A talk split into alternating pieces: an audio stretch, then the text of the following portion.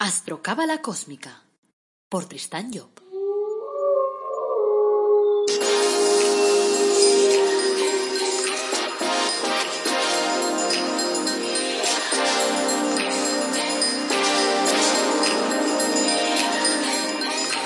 Astrocábala Cósmica, episodio 30.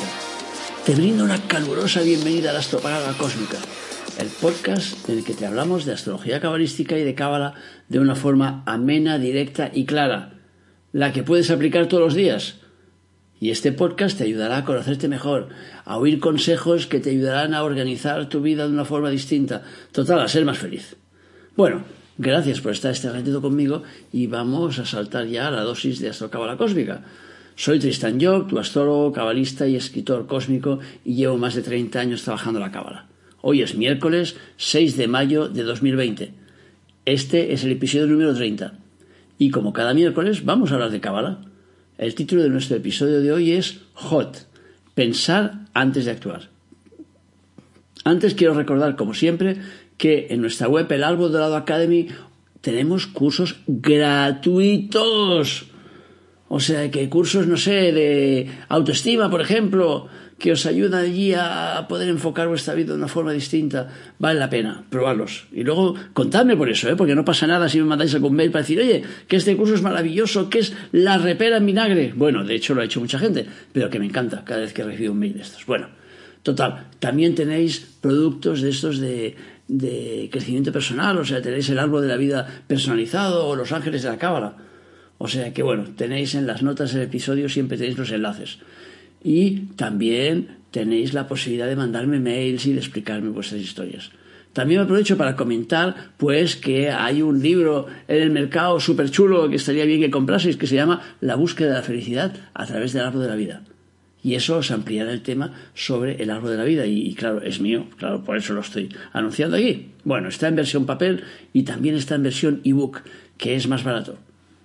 Bueno, para empezar, como siempre, bueno, para empezar, para empezar quiero daros las gracias porque es verdad que he estado recibiendo mails en el cual me que habéis descubierto de alguna forma la cábala, porque a mucha gente eso de la cábala le parece algo megacósmico, algo difícil, algo enredado, algo uf, que cuesta comprender. Y es verdad que por ahí en el mercado hay mucha gente que lo pone de una forma muy, muy cósmica. Pero ya sabéis, yo os lo explico siempre al principio. O sea, no, lo mío es darlo fácil fácil, porque para mí mi lema principal es la vida es fácil. Así que lo que quiero es facilitar las cosas a la gente para que la gente pueda trabajar todos esos temas, porque para mí es una información valiosísima. Y entonces por eso intento ponerla al alcance de la gente y hacerlo de forma que todo el mundo pueda llegar. Bueno, vamos a contarnos como siempre o como casi siempre un cuentecito. Venga, era un sultán que soñó que había perdido todos sus dientes. Después de despertar, mandó llamar a un sabio para que interpretara su sueño. ¡Qué desgracia, mi señor! dijo el sabio. Cada diente caído representa la pérdida de un pariente de vuestra majestad. ¡Qué insolencia! ¿Cómo te atreves a decirme semejante cosa? ¡Fuera de aquí! ¡Castigadle! gritó el sultán enfurecido. Más tarde, el sultán consultó a otro sabio y le contó lo que había soñado. Este, después de escuchar al sultán con atención, le dijo Excelso señor, gran felicidad os ha sido reservada. El sueño significa que sobrevivirás a todos tus parientes. El semblante del sultán se iluminó con una gran sonrisa y ordenó que le dieran cien monedas de oro al sabio. Cuando éste salió de palacio, uno de los cortesanos le dijo admirado No es posible. La interpretación que habéis hecho de los sueños es la misma que el primer sabio. No entiendo por qué al primero se le pagó con un castigo y a vosotros y a vos con cien monedas de oro. Y el sabio respondió Amigo mío, todo depende de la forma en que se dicen las cosas. Ah, amigo, justo, justo el tema que vamos a tratar hoy. La forma que se dicen las cosas, la palabra, cómo usamos la comunicación. Esa es la clave. Esa es la clave. Bueno, en el episodio de hoy vamos a hablar, pues hemos dicho de Hot, pero antes de pasar por Hot, ¿qué hemos hecho? Pues en el 9 hemos visto que Keter representa la voluntad. En el episodio 12, que Hoisma nos trae suerte. En el 15 nos, hemos, nos ha hablado Vina sobre el orden. En el 18, Gesed sobre la abundancia y la pasión. En el 21, Gebura nos ha hablado de la energía del trabajo. Y en el 24 hemos visto la importancia de escuchar la conciencia. Y en el 27 vimos cómo trabajar con los sentidos. Ahora estamos ya en el 30. O sea, es bueno recordar que estamos desarrollando el árbol de la vida de la cábala, es decir, el eje principal de esa enseñanza que llamamos cábala, y que además lo estamos haciendo de una forma fácil. Y para hacerlo de una forma fácil, ¿cómo lo he hecho? A través de actitudes. Voy dando actitudes que tenemos que generar, cambiar, mover en nosotros para poder activar cada uno de estos centros del árbol de la vida. En el centro anterior, en Netsa, explicábamos que era el centro de la forma. Y J, en cambio, será el centro del fondo. El envoltorio resulta muy importante de cara a causar buena impresión cuando haces un regalo. Pero claro, si abres el regalo y la caja está vacía, ay, ay, ay, tienes un problema. O sea, Hot es el centro número 8 en el árbol de la vida y se encarga de poner los puntos sobre las is, por decirlo de alguna forma. O sea, es un espacio dedicado al pensamiento, a la lógica, al desarrollo de las ideas, a la comunicación en su conjunto. Entonces el tránsito por este centro debe llevarnos a comprender la importancia de la comunicación, a analizar la repercusión que tienen nuestros discursos sobre los demás. O sea, eh, habéis oído ¿no? aquel dicho que dice, hablando se entiende la gente. Pero claro, en estos días parece que no es verdad. No sé, da la impresión, porque es que estamos en un mundo muy raro. O sea, nos escoramos tanto en nuestros intereses que olvidamos de escuchar el razonamiento de los demás. Escuchar las razones de tu interlocutor te ayudará a conocerle mejor y además te va a propiciar la posibilidad de hacer pactos. O sea, es el momento de abrirse. Y el tránsito de Hot nos tiene que ayudar a encontrar soluciones lógicas, que están basadas de alguna forma en la apertura y en la riqueza de ideas. O sea que seguro que si lo haces, vas a encontrarte con un mundo mejor. Tu mundo será mejor. Un presidente le dijo a su ministro del Interior que sofocase unas revueltas que se habían producido en una ciudad. El ministro del, Interior dio la orden al jefe de gobernación que terminase con las revueltas. Este lanzó a la policía a la calle, que se lió a palos, pim, pam, pam, y no dejó el títere con cabeza. La prensa se hizo eco de la acción desproporcionada de la policía. El presidente llamó entonces al ministro y dijo Cuando te pedí de socorrer las revueltas, me refería a que encontraras una forma de pactar con los manifestantes, no que los machacaras a porrazos. Se produjo una falta de comunicación enorme entre los dos políticos. Y eso, claro, hubo gente que cobró por el camino. O sea, la idea a continuación es que encuentres 10 actitudes que te ayuden a mejorar tu comunicación y, evidentemente, a conectar con el Sefira Hot. Así que, si puedes, practícalas. Vamos a por la primera. La primera actitud es aprender a comunicar. Claro, recordemos un poco qué es eso de comunicar. Se trata de conseguir que un mensaje vaya desde el emisor hasta el receptor. A que parece fácil, a que está chupado. sí, sí. Ahora bien, claro, estamos hablando de que la historia se transmita y que por tanto el mensaje se vaya a transmitir. No que un paquete vaya del punto A al punto B, sino que tu interlocutor entienda lo que le estás transmitiendo, que capte tu mensaje. Y vivimos está claro, en una era que ha conocido un progreso enorme en los medios de comunicación. Y en cambio tengo la impresión de que nunca tuvimos tantos problemas para comunicarnos. No sabemos comunicar, o por lo menos no utilizamos las cualidades que tenemos para hacerlo. Pasamos el día mandando mensajes vacíos, llenos de caras, de muñecos, que ayudan a no decir nada.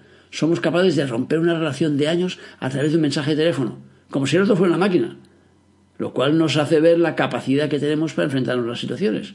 O sea, el tránsito por HOT debe servir para aprender a comunicar, para saber mantener una conversación, de manera que no interrumpamos constantemente al otro para venderle nuestras ideas, sino que seamos capaces de asimilar su mensaje y una vez finalizada su aportación, darle nuestra réplica. Esa es la clave. Claro que para conseguirlo, primero tenemos que dejar de tener tanta prisa. Y de paso tenemos que empezar a desconectar de los aparatos que llevamos encima, como si estuviéramos en los años 70. Yo recuerdo que una de las mejores y más emocionantes, eh, de los más emocionantes, vamos, recuerdos que tengo de mi juventud, son las tertulias que mi padre organizaba en su casa. Reunía un grupo de amigos y llevaba a cabo, por ejemplo, pues no sé, una lectura de su obra musical. Hizo una obra musical que se llamaba La Sociedad de Consumo. Dice, y él mismo cantaba cada una de las canciones. Él además había sido monaguillo y por eso se le daba bastante bien eso de cantar. Recuerdo a ver a sus amigos, algunos de sus amigos, salir corriendo para ir al cuarto de baño porque literalmente se hacían pipí encima. Se lo pasaban, ¡buah! se volvían locos. No existía el móvil. Y si pasaba algo en el mundo, nos enterábamos después. Porque claro, la gente te dice, claro, ¿cómo voy a desconectar el mundo? ¿Y si le pasa algo a mi padre? ¿Y si le pasa algo a mis hijos? ¿Y la madre del cordero. ¿Y por qué les tiene que pasar algo en el momento que estamos manteniendo una conversación? Si les pasa ya te enterarás, no pasa nada. O sea, hablar de forma, de forma amable y cariñosa también es una buena forma de comunicación. Y además seguro que así consigues mejor tus objetivos y más deprisa. Segunda actitud, escapar de la crítica. En, el punto anterior eh, hemos argumentado sobre lo complicado que resulta aprender a comunicar correctamente. En este nos toca abordar una labor que todavía parece más difícil, escapar de la zona de la crítica. Lo que tiene que quedar claro, y, os lo digo de una forma clara, no hace falta que lo diga más alto, es que estamos desarrollando aquí un curso de cábala. Y por tanto los temas no los abordamos desde un punto de vista moral, debatiendo si las cosas están bien o están mal, desde un punto de vista mundano. El enfoque es todo el rato desde la perspectiva evolutiva. Y entonces, bajo ese ángulo, la crítica, tal y como la entendemos habitualmente de mostrar los defectos de los demás de forma más o menos cruel, resulta ralentizadora para tu propia evolución. Recordemos que pasamos gran parte de nuestra vida plantando y recogiendo después el resultado de esa plantación. Entonces, claro, cada vez que emites una, una crítica, ¿qué pasa? Que estás poniendo en marcha una energía y esa energía va a crecer y después va a salir al exterior y cuando salga al exterior vas a recoger los frutos de la crítica que tú has puesto en marcha. Por lo tanto, lo que es fundamental es saber que esa energía, aunque no llegue directamente al remitente, o sea, a la, persona a quien, a quien se lo estamos emitiendo, es igual, te va a volver. Y te va a través de otro, de otro canal, a través de otra historia, la vida te la devolverá de una forma distinta a como tú la mandaste, pero te la devolverá. Por lo tanto, recibirás los efectos de esa emisión. Pero el problema no, radica en que te critiquen, sino en que alguien debe ser portador de esa energía y por lo tanto debes utilizar un personaje que se enfunde el papel de criticador. Es decir, si tú pones en marcha una crítica, después necesitarás un personaje que te critique a ti. Y claro, ese personaje significa que tú lo estás contratando en tu obra y al contratarlo en tu obra significa que entonces tendrás que pagarle ahí un dinero, tendrás que meterlo en tu vida de alguna forma. Y eso generará una deuda con él. Y por lo tanto, eso te frenará. En estos momentos todos estamos metidos en muchas relaciones. Pero a medida que evolucionemos, la idea es que cada vez necesitemos menos personajes y que por lo tanto cada vez vayamos reduciendo de alguna forma esas relaciones. Porque al final lo que hacen es ralentizarnos. No sé, ¿te has parado a pensar, por ejemplo, alguna vez lo fácil que resulta criticar y en cambio cuánto nos cuesta alabar? Encontrar la parte bonita de la gente. ¿Cuántos programas de televisión conoces, por ejemplo, que se dediquen a destripar al prójimo? ¿Y cuántos que se dedican a ensalzar sus virtudes? Solo con ese dato ya puedes hacerte una idea de cómo está el asunto, de hacia dónde se nos inclina la balanza. O sea, en tu mano está el cambiar esa orientación. Primero, Empieza por cambiar tus gustos televisivos y luego escapa de los círculos que eh, se dediquen a la crítica, a criticar a cualquier tipo de persona. Lo de la televisión es muy importante, cuidado, porque si tú estás mirando programas de esos que lo que hacen es machacar a los demás o lo que hacen es soltar la porquería de, de los demás, tú estás haciendo que ese programa suba. Si ese programa sube en audiencia, ¿qué sucede? Que entonces lo mantienen. Si ese programa baja en audiencia, se lo cargan por lo tanto, la forma de que eliminen los programas basura es que dejemos de verlos. Esa es la clave. La gente me dice, no, a ver, yo solo miro un poquito. no, ni un poquito de nada. Retírate, por Dios. Saca ya tu atención de esos programas. Y entonces al sacar tu, atención de esos programas, tú ya estás acercándote al día en que nos encontremos que los programas que nos den en televisión sean eh, de alguna forma, programas que ayuden a ver lo más bonito del ser humano, lo más bonito de la naturaleza, lo más bonito de cualquier actitud y de cualquier historia. Bueno, vamos a por la tercera. Tercera actitud, saber dar con la persona adecuada. Estaba siguiendo una serie en la que había una señora que solicitaba los servicios de un contratista para realizar una obra en su casa. Este se quedó con la entrada de 10.000 dólares y de paso le robó las tuberías de cobre que tenía. Está claro que no dio con la persona adecuada. En el tránsito por Hot debemos aprender a juzgar bien a las personas, lo cual debería dar como resultado que no le pidamos peras al olmo. Y aunque suene muy fácil, suena pero grullo, eso, claro, pedirle peras al olmo, sí, todo el mundo ha oído este, este refrán. Pero, ¿quién lo utiliza? Nos empeñamos en que nuestra pareja, por ejemplo, se encargue de los arreglos de la casa. Pero claro, ya sabes que de manitas tiene la punta de la gorra. O quieres que un amigo te consuele cuando estás triste, cuando sabes que su fuerte no son las emociones. Luego, claro, te quejarás y dirás, es que me han fallado. Esa palabra tan grande que decimos, es que me han fallado. El 97% de las veces que alguien dice, esta persona me ha fallado, es porque le estaba pidiendo algo que no le correspondía. Y que además, si lo piensas en profundidad, tú ya sabías que no le correspondía. Por lo tanto, si uno no es electricista, no le pidas que te arregle la luz, porque no es su película. En cambio, si lo que es es, es, es pollero, pídele que te corte el pollo, porque vas a saber hacerlo a la perfección. Por tanto, intenta detectar a ver cómo es la, la persona que tienes. Y cuando me refiero a la persona de enfrente, me refiero a todos, ¿eh? Porque pasa lo mismo con la familia.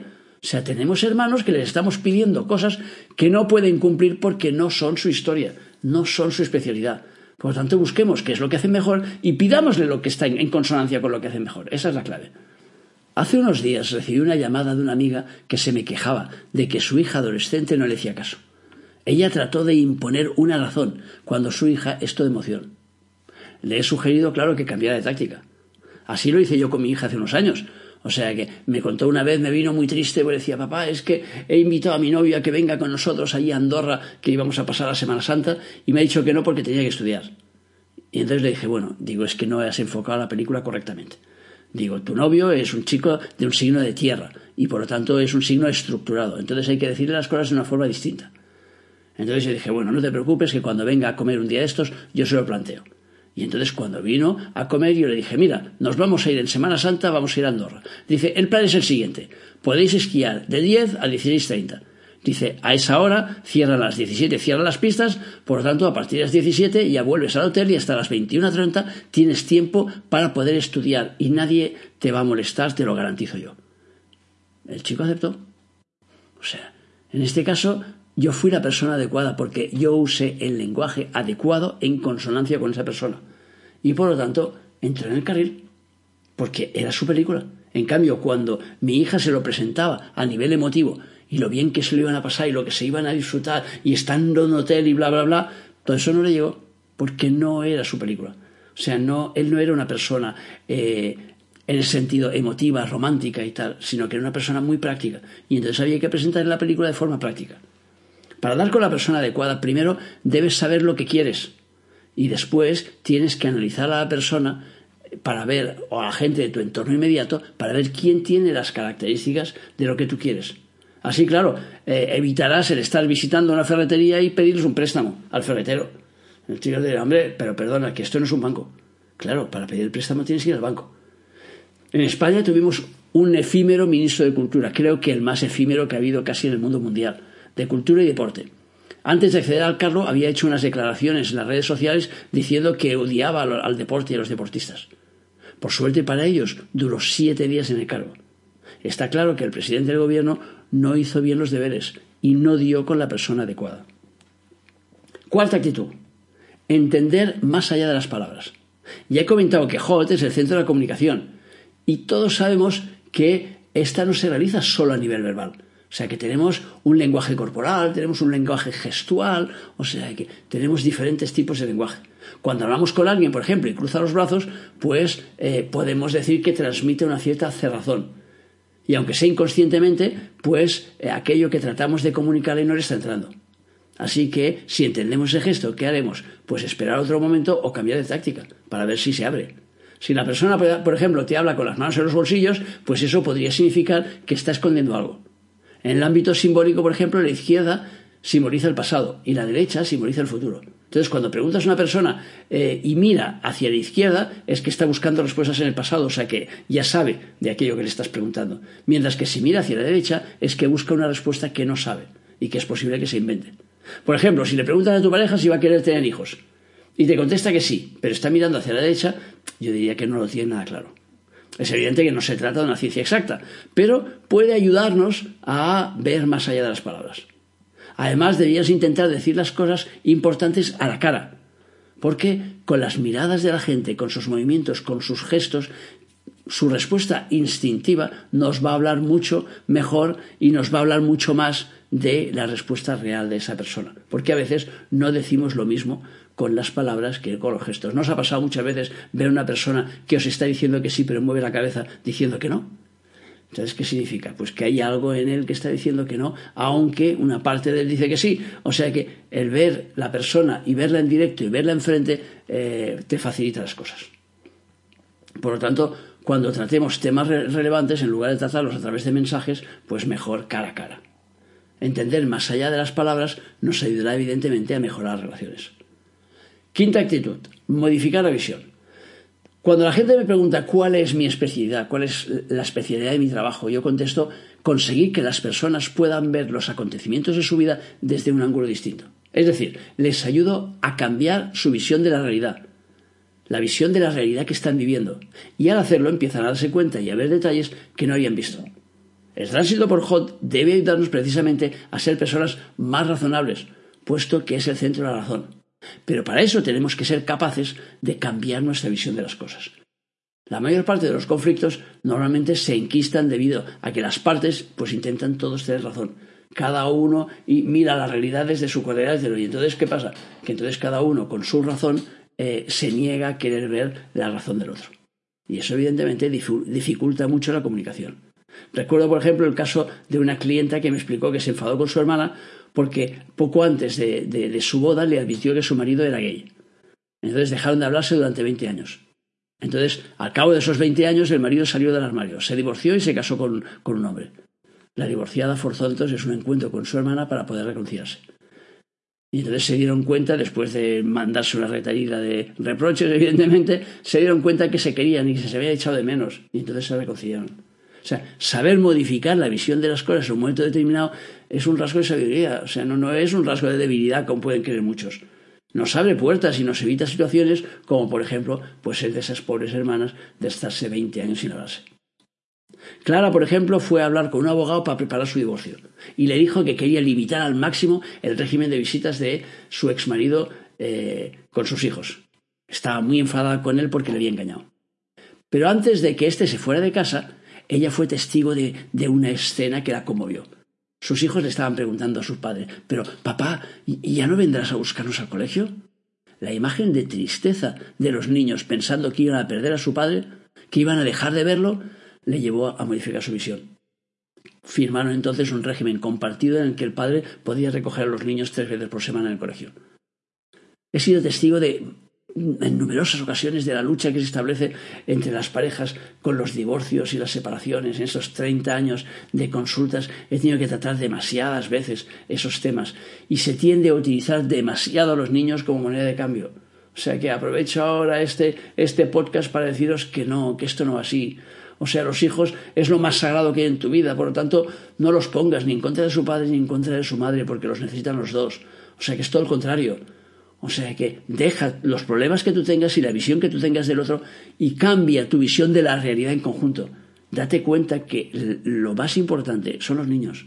No sois vosotros, ni es tener razón, ni es despotricar con el otro, por mal que se haya portado, da lo mismo. La película siempre acaba siendo la misma. Lo importante tienen que ser los niños, no tú. Bueno, vamos a por la sexta actitud. Encontrar soluciones lógicas. Nos movemos en un mundo que está dominado por las emociones, eso está claro y eso dificulta evidentemente el que encontremos soluciones lógicas. Entonces recuerdo, por ejemplo, el accidente de una mujer que conducía por una, por una autovía, la autovía esa que lleva de Palafrugell a, a Y en un momento determinado se le cruzó un, un, peatón que pasaba allí corriendo y tal. Era como medio de noche, se veía poco. Y entonces la mujer a la derecha tenía un campo de hierba. Y a la izquierda pues estaba el otro carril y había una parada de autobús. Entonces delante del peatón ese que se le cruzó y que le asustó, la mujer dio un volantazo hacia la izquierda, atravesó la mediana, se empotró contra, contra la parada de autobús y eliminó a dos pobres eh, personas que estaban ahí esperando a, a que llegara el autobús. Los expertos, cuando recrearon la secuencia, no comprendían por qué no había dado el volantazo hacia la derecha, ya que además estaba circulando por el carril de la derecha, o sea que se hubiera ido a parar al campo de hierba. Y eso hubiera sido lo más lógico. Pero claro, esa mujer no actuó movida por la lógica, sino impulsada por la emoción del momento. En nuestro paso por Hot debemos intentar ser consciente de lo que está guiando nuestras reacciones, darnos cuenta de si actuamos impulsados por la emoción o por la lógica, porque ahí está la clave del asunto. A simple vista parece fácil, ¿verdad? Pero después no es tan fácil, porque todos somos especialistas en disfrazar nuestras emociones y en hacer ver que nuestras emociones acaban siendo lógicas, cuando una emoción nunca es lógica. Por definición, ¿eh? o sea, por lógica. En España, por ejemplo, tenemos un expresidente del gobierno a quien insultó el líder de un partido opositor. Este hombre hizo después lo imposible para lograr que su jefe de filas no pactase con ese, con ese partido un gobierno de coalición, cuando era la opción más coherente a todas vistas. Entonces, para evitarlo, llegó hasta propiciar que echaran al candidato, que era secretario general, que lo echaran. Este hombre es el signo de Piscis, el de la extradición de las emociones. Su posición no fue lógica, ya que además empujaba a su partido a virar hacia la derecha, le hacía perder el, poder en ese momento y por lo tanto iba en contra de sus propios intereses. Claro, trató de camuflar su reacción y justificarla, pero a todas luces era emotiva. Para postre, esa coalición se ha acabado realizando años después. Es importante encontrar soluciones lógicas, porque son mucho más estables. Las emociones varían constantemente, se mueven, las emociones son como el mar, suben y bajan como las olas. Pasamos de reír a llorar en cedo coma. Nos gusta un cantante y oímos una mala noticia sobre él y deja de gustarnos. O sea, si basamos nuestras, nuestras decisiones en las emociones, nos costará mucho tener esta vida. Por eso tenemos que intentar inclinarnos hacia las soluciones lógicas. Séptima actitud. Ser rico en ideas. El centro 8, Hot, es el que rige la mente. Y de ella parten las ideas. Tenemos una cierta tendencia a dejarnos llevar por las ideas que imperan la sociedad. O sea, dejamos que los que llamamos, entre comillas, sabios nos dirijan. Claro, parece más fácil y más cómodo. O sea, aceptamos lo que nos van diciendo. Pero claro, eso no es lo que quiere el jefe interno. O sea, cuando te venden, por ejemplo, que una guerra preventiva va a hacer que el mundo sea más seguro, ¿tú te lo crees? O sea, ¿tú crees realmente que vivimos en un mundo más seguro desde que mataron a Saddam Hussein? ¿O desde que invadieron Irak? Yo, personalmente, no lo creo. La cámara nos cuenta que estamos aquí para realizar experiencias. Y esas experiencias después se las tenemos que reportar al jefe, a nuestro jefe interno. Por otro lado, también nos explica la Cábala que cada uno de nuestros tres cuerpos tiene que realizar sus propias experiencias y por lo tanto tenemos que respetarlo y hacerlo trabajar correctamente. El buen uso que hagamos esos cuerpos ayudará después a que tengamos buenas herramientas la próxima vez que nos toque venir. Por ejemplo, si utilizamos los pies para dar patadas a los demás, como podrían hacer, por ejemplo, los torturadores, en la próxima vida nuestra capacidad de andar se va a ver mermada, a la fuerza. Lo mismo sucederá si hacemos un mal uso de esas emociones. Y el no desarrollo del cuerpo mental o sea, el no pensar, el no leer, el no escribir, el no hacer cosas que estén relacionadas con nuestra mente, también nos merman intelectualmente. Por eso es tan importante eh, ser rico en ideas. O sea, que porque nos ayuda a evolucionar. Y sobre todo pensar por nosotros mismos. Y no dejar que nos vendan la película sin ni siquiera pensar en ella. Utiliza tu cabeza para pensar, para buscar soluciones a los problemas que te plantea la vida, para idear historias nuevas. Cuando tienes un vaso lleno de agua, no podrás colocar más agua porque no cabe. Tienes que vaciar el vaso para poder llenarlo de nuevo. Y sucede lo mismo con las ideas. Si quieres ser rico en ideas, tienes que vaciarte de ellas, compartirlas, exteriorizarlas y sobre todo renovarlas. Eso significa no quedarte en posiciones dogmáticas, no defender ideas que ya se han quedado obsoletas, porque han pasado de rosca. Ábrete a nuevos planteamientos, escucha lo que tiene que decirte el mundo y la gente que te rodea. Por otro lado, la negatividad también puede hacer que seas pobre en ideas porque te frena a la hora de lanzarte hacia nuevas realidades y te impulsa a quedar con lo que tienes. ¿Para qué pensar en nada nuevo si lo que tienes ya funciona? Así piensa la persona invadida, por ejemplo, por la negatividad. Si sales de esa dinámica, ¿qué pasa? Que te resultará mucho más fácil ser rico en ideas. Octava actitud. Viajar para cambiar. Hot es el centro de la comunicación. Y esta también puede entenderse como un desplazamiento. El regente de Seséfira, Mercurio, en la mitología era el encargado de viajar para llevar los mensajes desde los dioses hasta los hombres. Se ha dicho de otro modo, comunicaba la parte de arriba con la parte de abajo. La razón con su aplicación en la realidad. Por lo tanto, viajar significa trasladarte de un lugar a otro. Y al hacerlo estás abandonando tu posición anterior, por lo menos temporalmente, para colocarte en una nueva realidad. Cuando visitas una ciudad, por ejemplo, un país, es lógico que te encuentres con costumbres diferentes a la tuya. Por ejemplo, si vas a Madrid y pides un croissant, es fácil pues que te lo den a la plancha y que te ofrezca mantequilla y mermelada. Pero recuerdo una madrileña que fue a Barcelona y pidió un croissant a la plancha y el empleado lo miró con cara como de fulminarle ahí con la mirada y le contestó, no tenemos plancha, señora. O sea, quiero decir con esto que cuando sales fuera de tu residencia habitual, estás saliendo también fuera de tu rutina. Así que deberás adaptarte a una nueva realidad y comerte los croissants como toque. O sea que, en cierto modo, el salir fuera te está obligando a cambiar. Cuando mi hermana, por ejemplo, mi hermana Soleika viene a verme, se hace siempre la idea de que durante unos días va a dejar de comer mantequilla, que a ella le encanta. Pero yo ni la como ni la compro. Por lo tanto, cuando viene a pasar unos días a mi casa, pues encuentra que tiene que comer otras cosas distintas a las que come ella normalmente. Vemos así el paralelismo que existe entre el viaje y el cambio. Ahora bien, cuando empezamos a avanzar en el camino evolutivo, entonces, ¿qué, qué, pasa? Que empezamos a viajar por dentro, en lugar de trasladarnos físicamente. Meditamos, por ejemplo, conectamos con nuestro ser interior, nos damos cuenta de sus necesidades y de los cambios que necesita nuestra vida y lo aplicamos.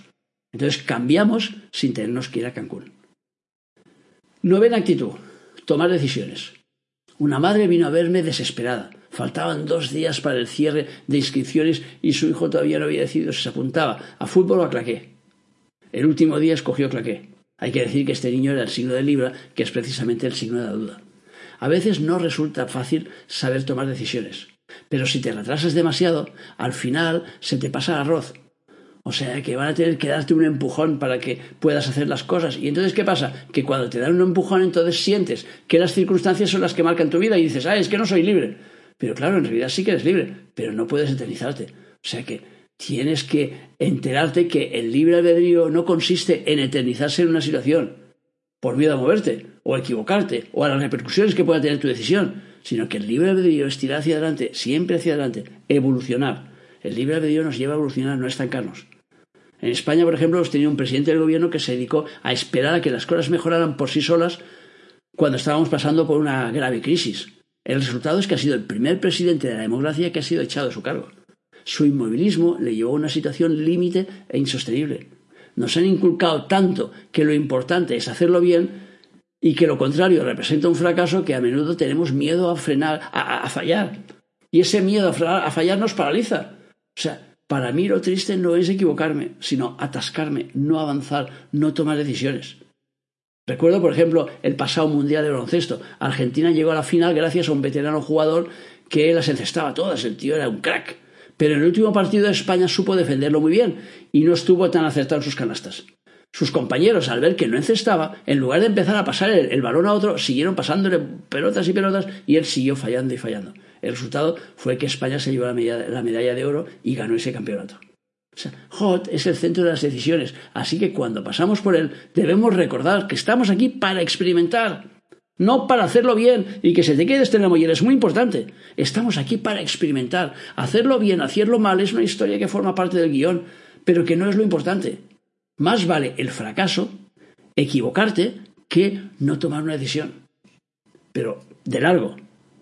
Yo recuerdo mientras, mientras estaba preparando este podcast, recibí un mail de una mujer que llevaba seis meses de baja por ansiedad porque tenía miedo a lo que pudiera pasar en el futuro. Yo le contesté que importaba un bledo lo que le pasaba en el futuro, que lo importante era el presente y que el universo siempre nos da las herramientas para poder hacer lo que tenemos que hacer. Así que lo importante eh, es ser consciente de cuáles son tus capacidades y usarlas, sin tener miedo a las repercusiones de tus decisiones, porque lo que toca es actuar. Décima actitud, analizar las circunstancias. Conozco personas a las que les suceden mil anécdotas todos los días. Se les cae la rebanada de pan de mantequilla, claro, por el lado chungo. Se ponen los calcetines de distinto color, se quema con el café, tropiezan con el felpudo de su casa, pierden el autobús, llegan tarde al trabajo, etcétera, mil cosas. Recuerdo en un curso de interpretación de anécdotas que impartí una de las ayudas me comentaba, es imposible que yo pueda analizar todo lo que me pasa. Me pasan tantas cosas cada día. Soy como Mr. Magoo. ¿Os acordáis de aquel personaje de dibujos animados que era un señor mayor que no veía cuatro en un burro y confundía un semáforo con un guardia y lo vivía todo en plan, en plan megacósmico? Y le contesté que estaba equivocada. No se trata de analizar todo lo que pasa todos los días, se trata de empezar a comprender tus anécdotas más importantes porque así, de esta forma, los sucesos van desapareciendo. Es decir, cada vez te van pasando menos cosas. O sea, si tropiezo cuatro veces en un día, es fácil que esos tropiezos estén relacionados con la misma realidad, no con cuatro realidades distintas. Por tanto, es la vida que está intentando darme una información, pero que no me entero la primera, me, me la colocan cuatro veces. Algo en tu vida te genera tropiezos. Y por tanto, cuando descubras cuál es la actitud que los genera, desaparecerán como por arte de magia. Dejarás de tropezar. A Carlos, por ejemplo, se le estropeó la tostadora, la nevera, la lavadora, el teléfono fijo y el contestador. Y cuando le dije de analizar a ver qué es lo que pasaba, me comentó, bueno, a lo mejor mi mujer tiene algún problema. Dice, porque es ella la que, lo que utiliza todos esos electrodomésticos. Y claro, yo me quedé con una cara de cuadro que debió haber tío lo alucinado que estaba. O sea que tenemos una facilidad para tirar pelotas fuera que no te digo. Ahora, dos días después se le reventó la pecera y a las tres de la mañana estuvieron él y su mujer durante dos horas recogiendo peces y agua. Y entonces sí que vino a verme y dijo, bueno, pues a lo mejor los dos tenemos un problema. Y a partir de ahí empezamos a analizar sus anécdotas. Así que analizar las circunstancias no solo te lleva a comprender aquella realidad, sino que de paso reduce tus anécdotas, ya que éstas aparecen en tu vida, claro, para hacer que comprendas esa realidad que te está pasando. Cuando lo analizas y descubres el significado, entonces las circunstancias que están asociadas a ese significado desaparecen. Precisamente yo tengo un libro que habla de este tema y se llama El lenguaje simbólico de las anécdotas. Bueno, hasta aquí el programa de hoy miércoles. O sea que hemos hecho un repaso al centro número 8 HOT. O sea que gracias por escucharme, como siempre, por seguirme, por valorarme, por poner esos me gustas que son estupendísimos y por dar tu feedback. Y también por apuntarte a nuestros cursos y a nuestras películas. O sea que en las notas de este podcast, como siempre, te pongo el mail para que me puedas plantear tus dudas, hacer tus preguntas, explicar tus historias, lo que quieras. Y además, si quieres ampliar la información sobre el árbol de la vida, ya sabes que hay un libro que se llama La búsqueda de la felicidad a través del árbol de la vida, que también es mío, y que si lo compras, pues besitos para ti. Bueno, el próximo viernes hablaremos de la carta astral de Julio Iglesias, un cantante con una alta autoestima. Así que no te lo pierdas. Te deseo, como siempre, que tengas un día muy feliz. Y te recuerdo nuestro lema, apasionate, vive, cambia.